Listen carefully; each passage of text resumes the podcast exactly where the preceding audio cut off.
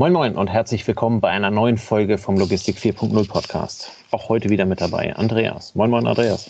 Servus. Mein Lieber, um mal was anderes zu sagen als Andreas. Wir haben es ja, ja, schon. Weiß ich, sorry. Macht ja nichts. Ich fange nur immer äh, den, den Podcast mit einem sehr theatralischen Andreas an.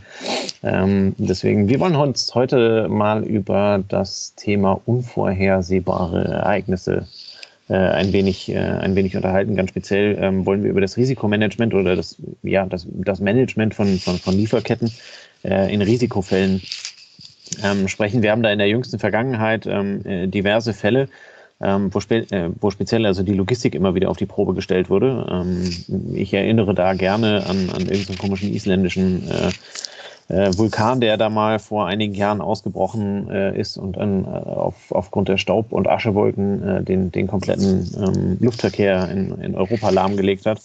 Ja, du meinst ähm, im 2010 den Eyjafjallajökull oder so ähnlich, ne? Ja, genau, genau, genau. Der, schön, dass du es recherchiert hast. Ähm, aber auch zum Beispiel ähm, äh, Corona im, im, im, letzten Jahr war durchaus etwas, ähm, was ja so gesehen kein Mensch auf der Kette hat, ne, dass solche Dinge passieren. Also Pandemien haben wir immer mal gehabt. Ähm, da muss man die Geschichtsbücher aber schon relativ weit nach hinten ähm, blättern, um da also von globalen Pandemien äh, was zu finden, so spanische Grippe und solche, äh, solche Sachen, die gab es also immer mal wieder. Ähm, aber das hat ja ehrlicherweise in der heutigen Bewertung eines Business Case oder wenn ich heute ein Unternehmen mache, da mache ich mir um so einen Quatsch ja überhaupt keine, keine Gedanken. Also zumindest ähm, vor eineinhalb Jahren oder so, ja. wahrscheinlich, wahrscheinlich wird das die nächsten 10, 20 Jahre in irgendeiner Art und Weise einen ein Impact haben auf die Businessplanung. Ich vermute, du wirst auch bei Banken keinen Kredit mehr kriegen für, für dein Business, äh, wenn du nicht solche Pandemien vorhersiehst. Ja. Ähm, auch wenn kein Mensch weiß, wie die nächste Pandemie aussieht und wann sie kommt. Hoffen wir, dass das in diesem 20, äh, Quatsch, in diesem 100 Jahre Abstand bleibt, dann ist die Welt in Ordnung. Ähm, nur, ähm, ja, ganz, ganz aktuelles Beispiel ist ja dann also auch der quergestellte Frachter da im Suezkanal, ähm, der ähm, dann, wo wir feststellen mussten, dass dort halt eben eine, äh, eine, eine Hauptschlagader des, des, des Wirtschaftsverkehrs ist. Gut, das wussten wir vermutlich vorher auch, ähm, aber äh, dass sich da also so ein Tanker mal festfährt, ähm, und dann den Kanal für eine Woche versperrt. Ähm, das hat ja so auch keiner auf der Kette gehabt. Ja, gefühlt, ähm, gefühlt wird der Mist immer mehr, ne?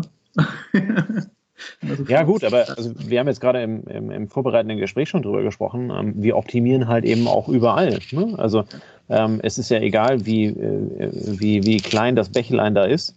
Ähm, ich, hab immer, ich bin ganz ehrlich, ähm, ich, ich habe mir unter dem Suezkanal also so einen, einen riesen treibenden Fluss vorgestellt. Ich habe mir auch nie die Mühe gemacht, das Ding zu googeln. Es hat ja immerhin auf der Weltkarte dafür gereicht, eingezeichnet zu sein. Von daher bin ich als Kieler immer davon ausgegangen, alles klar, der ist größer als der Nordostseekanal und da passen auch Schiffe durch.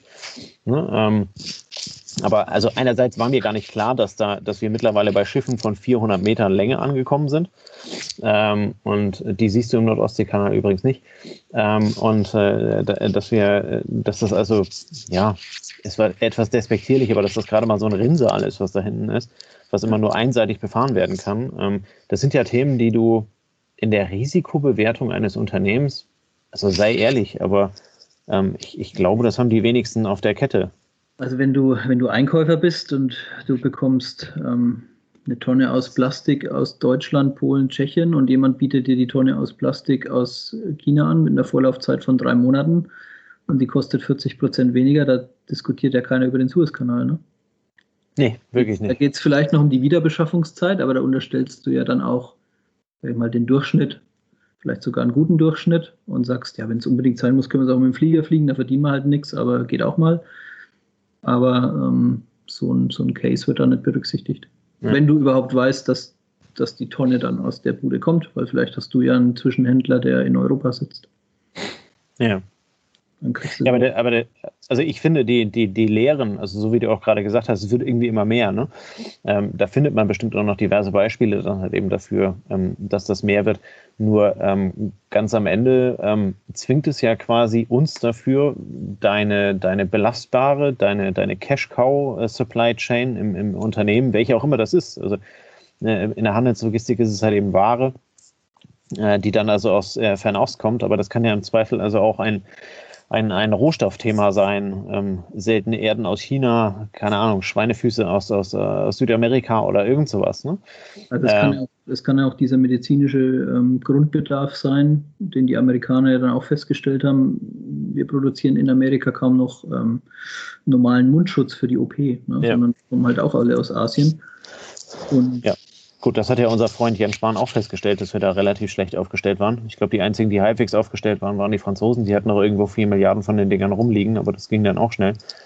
Ähm, ja, es, sind, es, sind, halt wahrscheinlich verschiedene Tendenzen, die dazu geführt haben, dass wir uns so optimiert haben, dass eben sich das in die Richtung entwickelt hat, dass dieser Suezkanal in unser aller Leben eine größere Bedeutung bekommen hat, als er vor 20 Jahren hatte. Ne? Also ja. du hast, wie du sagst, du hast eine Kostenoptimierung, die stetig läuft, die verschiebt dann die Produktion in Billiglohnländer oder vermeintliche Billiglohnländer. Vielleicht sind sie auch besser aufgestellt wie China.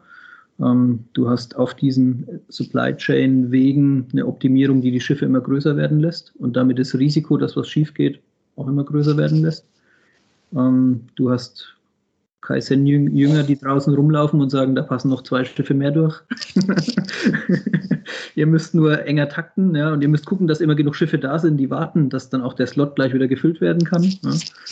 Und ja. ähm, wer das bei sich innerhalb der Logistik vielleicht schon mal gemacht hat, der stellt schon fest, mein Durchsatz ist dann doppelt so hoch, 80 Prozent mehr, 120 Prozent mehr, wenn das ordentlich durchgetaktet ist. Aber wenn dann halt was schief geht, dann fliegst du halt auch richtig auf die Fresse, weil natürlich der ganze der ganze ähm, Bestand an Reserve vielleicht abgebaut ist. Dafür freut sich jemand, dass er weniger Kapitalbindung hat.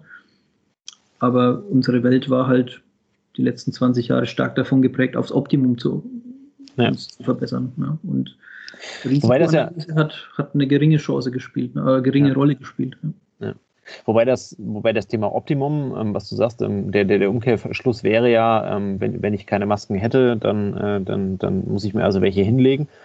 Ähm, ich finde den Ansatz erstmal nicht verkehrt, ähm, aber ich finde ihn halt eben auch ähm, nicht zeitgemäß. Ne? Also ähm, in einer global vernetzten Welt ähm, äh, glaube ich, dass es ähm, ja, zumindest zur Risikoanalyse damit, äh, damit äh, dazugehören kann, dass ich es nicht unbedingt haben muss, aber dass ich weiß, woher ich es bekomme. Ne?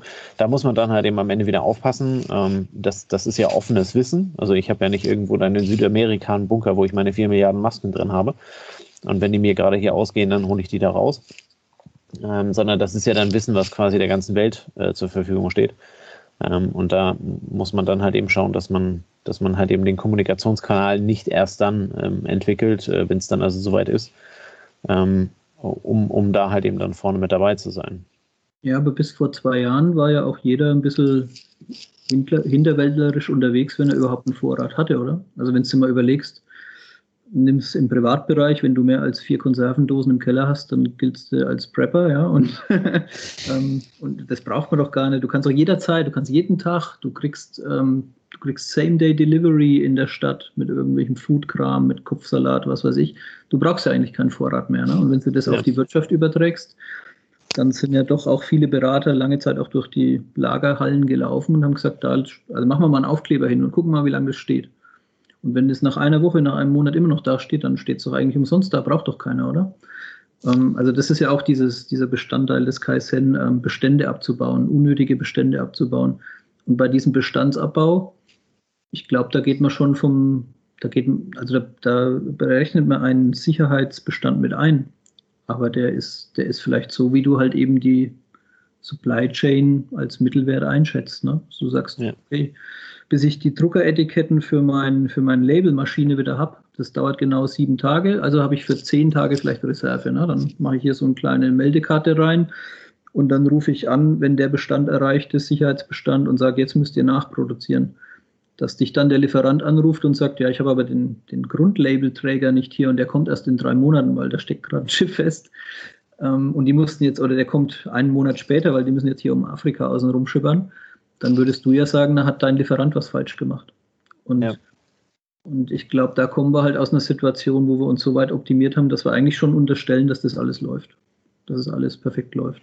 Und wenn da eine Unwucht in dieses äh, Zahnrad reinkommt, dann wird es halt schwierig. Und ich glaube, da muss man jetzt ein Stück umdenken. Ne? Oder das geht ja in die Richtung, wie du sagst. Vielleicht muss man auch mal gewichten, was kostet uns, was kostet uns ein Risiko? Also wie viel kostet es uns da einen gewissen Backup aufzubauen? Ja. Und wie taucht jetzt auch dieses Wort auf, resilient, wie resilient ist unsere Lieferkette, wie viele Schläge hält sie denn aus? Und sie steht immer noch.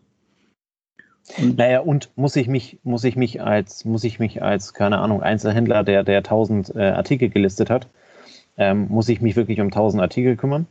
Ja. Oder reicht es nicht tendenziell, wenn ich mir also die keine Ahnung, die 100 Besten, äh, die, die also 80 Prozent, äh, kommen wir ja wieder zu meinem Lieblingsthema von Herrn Pareto, äh, der also mit 20 Prozent 80 Prozent erschlägt, ähm, reicht es nicht aus, wenn ich mich um die 20 äh, Umsatzträger äh, oder vielmehr Margenträger, die Umsatzträger sind ja in dem Fall dann weniger wichtig, ähm, ja. sondern vielmehr die Margenträger, dass ich die halt eben dann da habe. Ähm, ich meine, ganz ehrlich, Corona bricht aus, keine Ahnung, Teile werden nicht geliefert ähm, du gehst ja trotzdem in Aldi, wenn du weißt, die haben Klopapier und Nudeln. Ne?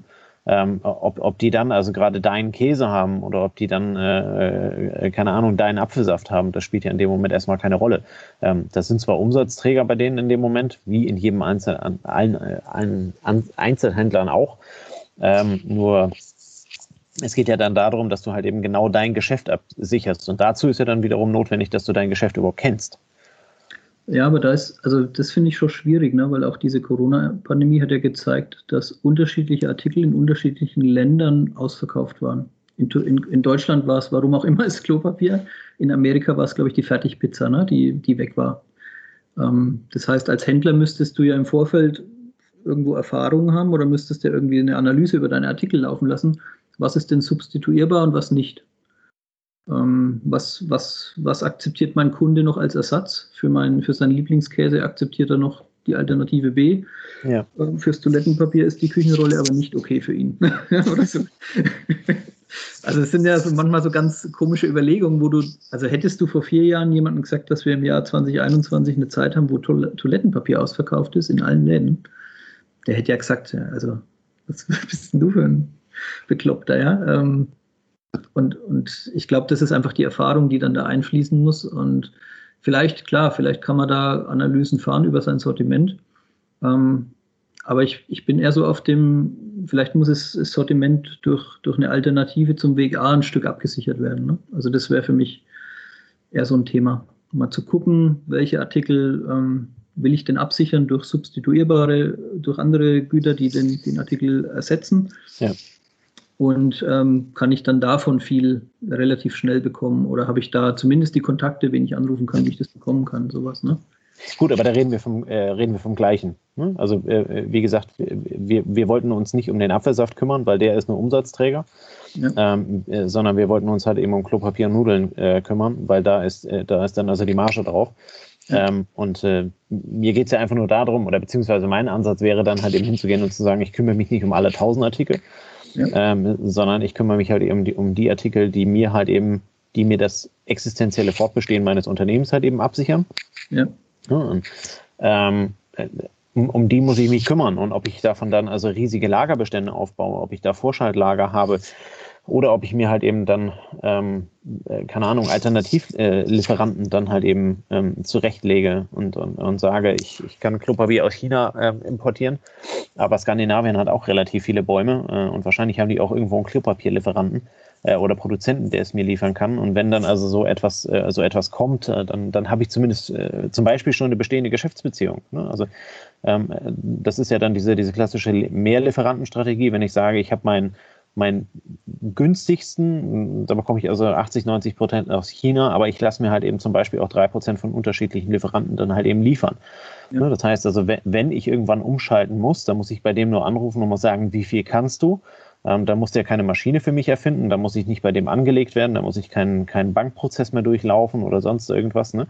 sondern mhm. äh, der, der ist dann quasi direkt einsatzbereit. Und das kann ich ja ähm, letzten Endes kann ich das für alles machen. Also äh, wenn du in deinem, in deinem mittelständischen Unternehmen also sitzt und ähm, du, du hast einen Mitarbeiter, der, ähm, keine Ahnung, der, der pusht deine Medi äh, Social-Media-Kanäle. Ne? Und dann kommt also ein Google vorbei und sagt, das ist zwar nett, was du da machst, aber komm doch zu uns und mach bei uns Ads-Anzeigen, da verdienst du auch noch durch Zufall das Doppelte. Ähm, und der ist auf morgen weg, dann hast du dann wirtschaftliches Risiko. Ne? Ja. Und ähm, ich, ich habe immer, ich habe nicht immer, ich habe aber manchmal das Gefühl, dass Leute sowas halt eben übersehen Ja, die, sind aber dank, die sind aber dankbar, dass ein Mensch da ist oder dass vielleicht ja. auch zwei Menschen da sind.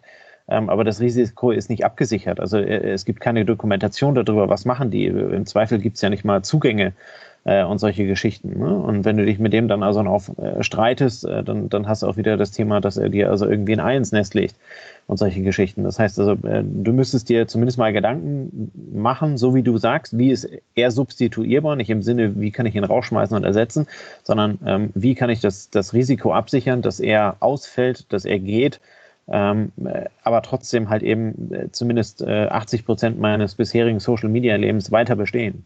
Ja, und das, ja, das Gleiche gilt für Lieferanten, das Gleiche gilt für Dienstleister, die ich habe, das gilt ja für alles. Aber es gibt auch durchaus Firmen, die sagen, ah, wir wollen nächstes Jahr noch 3% rausholen, dann lass uns doch von, eine, von einer Zwei-Lieferanten-Strategie auf eine Ein-Lieferanten-Strategie gehen. Dadurch freut sich der eine verbleibende, also wenn er im ersten Moment freut er sich natürlich, dass er mehr Volumen kriegt, dann sagt er mit einem fetten Grinsen, ich gebe dir auch 2% Rabatt. Aber er weiß natürlich ganz genau, wenn das zwei Jahre so läuft, dann hast du kein Backup mehr. Im schlechtesten Fall weißt du nicht mal mehr, wie ich nach einem neuen Dienstleister suche, ja? ja. weil ich vielleicht die Person verloren habe, die damals dieses Geschäft angebahnt hat. Ähm, das sind dann wieder so Learnings, aber das hast du auch im kleinen Logistikumfeld. Ne? Du hast, keine Ahnung, ich hatte früher auch Kollegen, schaust dich in der Abteilung um und dann fragst ihn, warum hast du denn von dem und dem Artikel oder von irgendeinem Hilfsgut, ne, von irgendwie, also ich habe, glaube ich, vorhin schon erwähnt, diese Etiketten warum habt ihr denn da so viele? Ja, wenn die mal ausgehen, da können wir nichts mehr tun. Ne? Und die haben die Erfahrung irgendwann mal gemacht. Oder im Lebensmittelhandel hast du manchmal das Thema Trockeneis, ne? wenn da keine Kühlzellen sind. Wenn dir das Trockeneis mal ausgeht, dann bist du, da bist du, äh, da wirst du von allen geprügelt, ne? weil da natürlich der Warenfluss ja. nicht weit läuft, was die Ware angeht. Und im Paketdienst ist es dann halt vielleicht das Label, das appliziert wird auf der Sendung, wenn dir sowas ausgeht. Und solche Erfahrungen musst du vielleicht auch erst machen, um dieses Risiko zu erkennen. Ne? Und ich glaube, wir haben jetzt in letzter Zeit relativ viele von den Erfahrungen gemacht. Und das wird wahrscheinlich schon dazu führen, dass man die Supply Chain, ähnlich wie du es vorhin gesagt hast, bei den Krediten, ne? also dieses Basel I, Basel II Gedöns ähm, zu prüfen, wie, wie, wie, wie viel Bonität steckt denn hinter jemandem, dem ich einen Kredit gebe. Das gibt es ja auch erst seit den 90er Jahren oder 2000er, glaube ich. Ja. Und ähnlich ist es vielleicht auch hier. Ne? Vielleicht durchziehen, also vielleicht unterziehen wir demnächst unseren, unsere Supply Chains einem gewissen Stresstest und sagen, was passiert denn, wenn morgen der Suezkanal zumacht? Was, vielleicht gibt es diverse Simulationen. Was passiert denn, wenn der Hafen Duisburg morgen zumacht? Haben wir eine Alternative B? Können wir irgendwo anders ja. entladen? Haben wir genug LKWs? An was müssen wir denken? Was müssen wir vielleicht schon mal auf vier A4-Seiten schreiben oder in irgendein Konzeptpapier, damit wir dann dran denken, wenn es soweit ist? Und ich glaube, das nimmt zu. Also dieses Denken in Szenarien wird deutlich zunehmen. Naja, da können wir ja letzten Endes, ähm, ist ja bei Corona genau das Gleiche passiert. Ne? Also Corona kommt, ähm, man, man, man kümmert sich dann halt eben darum, ähm, was, was ist Corona. Ähm, der eine macht es halt eben aktiver, der andere, äh, der andere macht es weniger aktiv. Ähm, und wer da richtig weit denken möchte, der denkt halt eben, was, was, was passiert denn? Also man hat ja der, der, der Presse damals ähm, dann diese verschiedenen äh, Szenarien entnommen mit, mit Eiszeit, kurzer Winter, langer Winter und so weiter und so weiter. Ähm, das waren ja, das waren ja Wirtschaftsszenarien, äh, die am Anfang da aufgestellt wurden äh, mit der Fragestellung, was, was passiert denn jetzt nach, äh, nach Corona, weil es einfach kein Mensch wusste und es eine Situation war, die wir so halt eben in der Form noch nicht hatten. So, und ähm, was, also keine Ahnung, aber äh, wo brichst du dir als Unternehmen ein, ein Zacken aus der Krone, ähm, wenn du einen Mitarbeiter in solchen Momenten damit beschäftigst, äh, keine Ahnung, zwei, drei, vier, fünf Tage, vielleicht eine Woche, äh, sich den wegschließen zu lassen und halt eben zu sagen, bewerte bitte unser Risiko und, und, und äh, mach, mach drei Szenarien ähm, und, und äh, äh, schreib da quasi To-Dos drauf und dann kannst du es in die Schublade packen und wenn wir sehen, welches Szenario sich halt eben abzeichnet, können wir, können wir die Lösung rausholen, ähm, können also mit den, mit den Betroffenen dann halt eben auch sprechen, mit denen vorher schon gesprochen wurde und können halt eben daran anknüpfen. Und das ist dann, ähm, ja, keine Ahnung, also wenn du eine Zwischenfinanzierung brauchst, ähm, weil du einen großen Auftrag hast und, und ähm, äh, solche Geschichten, dann solltest du halt eben mit der Bank schon mal vorher gesprochen haben. Ja, es ist auch so wie das Thema vom Suezkanal. Ne? Vielleicht führt es ja auch dazu, dass man mal drüber nachdenkt, ob der Suezkanal nicht doch langfristig über die nächsten 20, 30 Jahre verbreitert werden muss. Oder ich meine, du hattest früher in den, in den Bergen, du hattest früher viele Tunnel im Straßenverkehr, die waren in beide Richtungen freigegeben. Ne? Also es hat halt ab und zu geknallt und manchmal ist was ausgebrannt. Wenn heute Tunnel gebaut werden, werden die meistens, glaube ich, mit zwei getrennten Röhren gebaut, ne? weil man ja. einfach sagt, dieses Sicherheitsrisiko auch bei so einem äh, Italien-Österreich-Verkehr ist uns einfach zu groß, dass da ein Tunnel gesperrt ist für längere Zeit und das führt ja. zu langen Staus. Das ist ja hier das gleiche Thema. Ne? Du hast eine Röhre, die kann in die Richtung befahren werden oder in die andere. Ähm, vielleicht denkt ja mal jemand drüber nach, ist das denn vielleicht ein neues Jahrhundertprojekt, das Ding breiter zu machen, auf die neuen Schiffe anzupassen? Der zweite Kanal daneben wird sicher jetzt nicht entstehen, auch nicht in einem Land wie Ägypten von jetzt auf gleich, aber in die Richtung geht es ja vermutlich. Ne? Also wenn, ja. wenn du Szenarien hast, die, oder wenn du einen Forecast hast, dass die Weltwirtschaft sich entsprechend weiterentwickelt, dann lohnt sich ja vielleicht auch zu investieren. Da ist ja auch irgendwann mal einer auf die Idee gekommen, diesen Suezkanal so auszubauen, wie er jetzt ist, genauso wie der Panama-Kanal. Und von den Dingern haben wir ja ein paar ähm, in der Weltwirtschaft, die dann wirklich auf ein paar Meter rauslaufen, ne? ob die funktionieren oder nicht. Ja, das ist äh, auf jeden Fall irgendwie ein Thema, ähm, worüber man sich mal Gedanken machen sollte. Ähm, das also für meine Begriffe gibt es halt eben, oder andersrum, stellen wir die Frage, ähm, wo, wo meinst du, sollte man anfangen? Ab welcher Unternehmensgröße? Oder ähm, gibt es da irgendwas, wo du, äh, wo du drauf schauen solltest und sagen könntest, hier habe ich ein Risiko, da muss ich anfangen? Oder? Nö, da gibt es eigentlich gar nichts. Ich würde eher sagen, das kann sich jeder auf Wiedervorlage legen und sobald es die Situation zulässt, ne, das kann ja auch mal eine ruhige, eine ruhige Woche in irgendeinem Monat sein, wo eben nicht mein Peak ist, dass ich dann sage, ich stelle meiner Mannschaft jetzt mal die Challenge, äh, zeigt mir mal die Engpässe auf. Ne? Wo, wo, ja. wo seht ihr, also das hat, also jedes gute Team macht es eigentlich von sich aus, ne? weil die zeigen dann auf und sagen, also ihr wisst schon, dass nur eine Person das jetzt kann. Ne? Es kann eine Funktion sein, so nach dem Motto, ich bin derjenige, der in der Tourenplanungssoftware die Einstellung der Feiertage vornimmt, bla bla bla, was weiß ich, ne? Ja. konstruiert. Dann wird jedes gute Team sagen, das müssen wir ganz schnell nochmal zwei anderen beibringen. Und das muss jeder in seinem Team machen, das muss jeder ein Stück in seiner Organisation machen. Ähm, und wenn jeder dann ein Stück abkömmlich ist und ganz entspannt drei Wochen in Urlaub fahren kann, haben alle erstmal grundsätzlich vom Organisatorischen alles richtig gemacht. Ähm, und Geschäftsführer und Co. müssen halt überlegen, okay, wie ist das jetzt in einem größeren Rahmen der Fall? Ne? Hänge ich an irgendwelchen Dienstleistern so stark, dass ich da nie mehr rauskomme? Dann sollte ich mal überlegen, kann ich mir da Hilfe holen, mich doch mal beraten zu lassen. Weil sonst gehe ich ja spätestens mit der nächsten Preisverhandlung in Abhängigkeiten rein, die elend, ähm, ja, die ja. machen keinen Spaß mehr. Ja. ja, deswegen ist es auch, glaube ich, ein, ähm, oder für meine Begriffe ist es halt eben auch ein Thema, wo du nicht nur erst im Mittelstand sein musst, sondern das muss also auch quasi jeder, jeder kleinste Unternehmer machen. Ne? Das also geht von jedem, genau, das geht von jedem Kleinen bis zu, warum gibt es einen, gibt's einen Vizepräsidenten in Amerika, ja? dass wenn der eine hier mit dem Flieger vom Himmel fällt, dass halt ein zweiter da ist. Und ja. Ähm, da gibt es ja keine, da gibt es, wenn, dann ist es eine Auffassung von Wirtschaften. Ne? Entweder habe ich in meiner Firma das Ziel, dass ich möglichst robust aufgestellt bin, oder ich sage, ich fahre lieber auf Kante, klappt schon. Ne? Das ist halt gut, so. aber dann muss man das Risiko halt eben auch ändern. Genau, dann gehe ich das Risiko ein, dann muss ich aber auch vielleicht akzeptieren, dass ich halt einmal in zehn Jahren dann leider da äh, ins Klo greife, ne, sage ich jetzt mal. Ja. ja, das fängt ja, das fängt ja bei jedem von uns zu Hause an. Ne? Also ja. Ähm, ich, ich, muss ja zu Hause dann der, der typische klassische Notgroschen, ähm, wenn es mich dann halt eben in Corona erwischt und äh, ich habe dann also einen langwierigen Prozess dahinter, weil mein Unternehmen insolvent ist oder solche Geschichten und nichts zahlen kann. Und es dauert dann halt eben, bis der, bis, keine Ahnung, das Arbeitsamt dann irgendwann mal um die Ecke kommt und zahlt. Ähm, da vergehen ja dann auch Wochen ins Land, wo es, äh, wo es besser ist, wenn du Notgroschen hast, um halt eben deine Miete zahlen zu können und dir ein Brot zu kaufen. Also ich glaube, wir hatten halt jetzt ein paar, zwei Jahrzehnte, wo so dieses, ähm, ich habe Reserven nicht unbedingt besonders attraktiv war. Ne? Also hat kein. Naja, ich habe Reserven war noch nie attraktiv, um ehrlich zu sein, oder? Ja, aber also die Generation vor uns, die wusste wahrscheinlich schon, dass es nicht schlecht ist, wenn man ein bisschen was ähm, in, in petto hat, weil sie halt vielleicht andere ja. Zeiten erlebt haben. Jetzt haben wir so unseren Corona-Moment und erleben sagen wir, von der von der, von der Welthistorie was Ähnliches, äh, was später auch mal in den Geschichtsbüchern steht und werden daraus vielleicht auch Lehren ziehen und sagen, ja, du musst jetzt nicht immer auf Kante gehen. Also es gibt gewisse Zeiten, da geht es einfach dann daneben. Und ja. das kann wahrscheinlich jeder rausziehen hier, ne, aus diesem Beispiel jetzt mit dem Suezkanal und mit Corona, dass er sagt, ähm, vielleicht wird es wieder attraktiver, wirklich auch mit einer gewissen Sicherheit zu denken. Ja, letzten Endes muss man, ich meine, äh, das, was du sagtest, also was tut es mir weh, wenn ich, wenn ich einen, wenn ich einen weiteren Lieferanten aufschalte in der Mehrlieferantenstrategie, ähm, dem drei oder fünf Prozent meines Jahresvolumens gebe, ähm, aber dafür habe ich ja halt eben ein Rückfallszenario. Ähm, und äh, vielleicht mache ich dann also noch einen weiteren. Äh, einen guten Preis kriege ich bei dem anderen mit 90 Prozent wahrscheinlich schon. Ähm, aber man kann es dann halt eben am Ende ausrechnen und kann halt eben sagen, dass ich dieses Risiko darüber absichere, kostet mich im Jahr XY.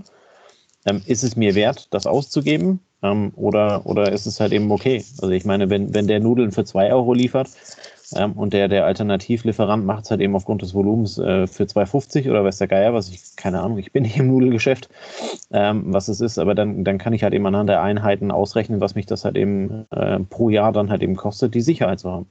Ja, im besten ja. Fall machst du dir jedes Jahr wieder Gedanken und machst eine Risikoeinschätzung. Jedes Jahr. Ja. Das ist ein rollierender Prozess, genauso wie wir jedes Mal unsere Finanzplanung machen. So vielleicht auch eine Risikoplanung. Und wenn das Risiko sich und jetzt so aus dem Transportgewerbe, wenn du mit vielen Spediteuren zu tun hast, dann machst du das genauso. Wenn du das Gefühl hast, der Markt verengt sich, dann sicherst du dir Reserven. Und wenn du das Gefühl hast, der Markt wird, ähm, sag mal, ist ein höherer Wettbewerb da, weil einfach ein Überangebot da ist, ja. dann kannst du ja auch wieder ein bisschen Risiko ähm, nach unten fahren. Und wenn du das clever machst, dann atmest du da mit dem Risiko sozusagen. Ja, ja also insofern Augen auf bei der Planung, Augen auf im Geschäftsleben. Ähm, die, man sollte sich immer darauf, ähm, oder unsere, unsere Quintessenz der Folge ist vielleicht, äh, man sollte sich immer um das kümmern, was einem die Existenz sichert. Ähm, und sollte das halt eben absichern, so wie wir im Privaten vielleicht auch, äh, keine Ahnung, die Lebensversicherung haben, die Berufsunfähigkeitsversicherung oder solche Themen ähm, womit wir uns in unserem Leben, in unserem Familienleben oder äh, sowas halt eben entsprechend absichern. Ähm, so müssen wir das halt eben im Unternehmen auch machen. Ähm, dafür gibt es bestimmt auch Versicherungen, ähm, die dann dabei halt eben ihre 2,50 Euro äh, kosten, wo dann halt eben einfach zu, zu bewerten ist, was kostet mich das, wenn ich das halt eben auf eigene Verantwortung mache und damit das, das Risiko minimiere, ähm, ohne dass ich, dass ich an der Stelle ähm, dann also Unsummen ausgebe und wie Andreas vorhin sagte, dann also da voll auf die Marge gehe. Ähm, ich glaube, da gibt es immer einen gesunden Mittelweg und äh, es schläft sich einfach gefühlt auch deutlich ruhiger, ähm, wenn, man, wenn man Szenarien in der Hinterhand hat und weiß, ähm, gut, wenn morgen die dritte Corona-Welle kommt oder die vierte oder die fünfte, ähm, dann habe ich zumindest eine Idee davon, was ich tun könnte. In diesem Sinne wünschen wir euch noch einen schönen Abend, viel Spaß, genießt die Zeit und bis nächste Woche. Bis dann, ciao, ciao. Schönes Wochenende. Das war eine neue Folge des Logistik 4.0 Podcasts. Wir möchten dir helfen, neue Themen im Bereich der Logistik zu entdecken, zukünftige Entwicklungen und Trends kennenzulernen und dich mit anderen Logistikern zu vernetzen. Um regelmäßig zu neuen Folgen informiert zu werden, werde Mitglied in unserer Gruppe Logistik 4.0 auf LinkedIn oder folge den Logistik 4.0 Profilen auf Twitter, Facebook oder Instagram. Unsere Folgen werden mit Hilfe unserer Patreons produziert. Besonderer Dank gilt dabei unserem Patreon 4.0 der Firma Bord. Weitere Informationen, wie auch du unseren Podcast unterstützen kannst, findest du auf unserer Homepage logistik4.0.de. Hast du einen interessanten Themenvorschlag oder möchtest du dich als Interviewgast bewerben, kontaktiere uns per Mail an logistik4.0 at gmail.com. Bei persönlichen Kontaktanfragen an uns schreib uns gerne dein Anliegen dazu, damit wir wissen, wie wir diese Anfrage einordnen können und dich unter dem täglichen Spam schnell herausfischen können. Vielen Dank und weiterhin viel Spaß mit unserem Logistik 4.0 Podcast.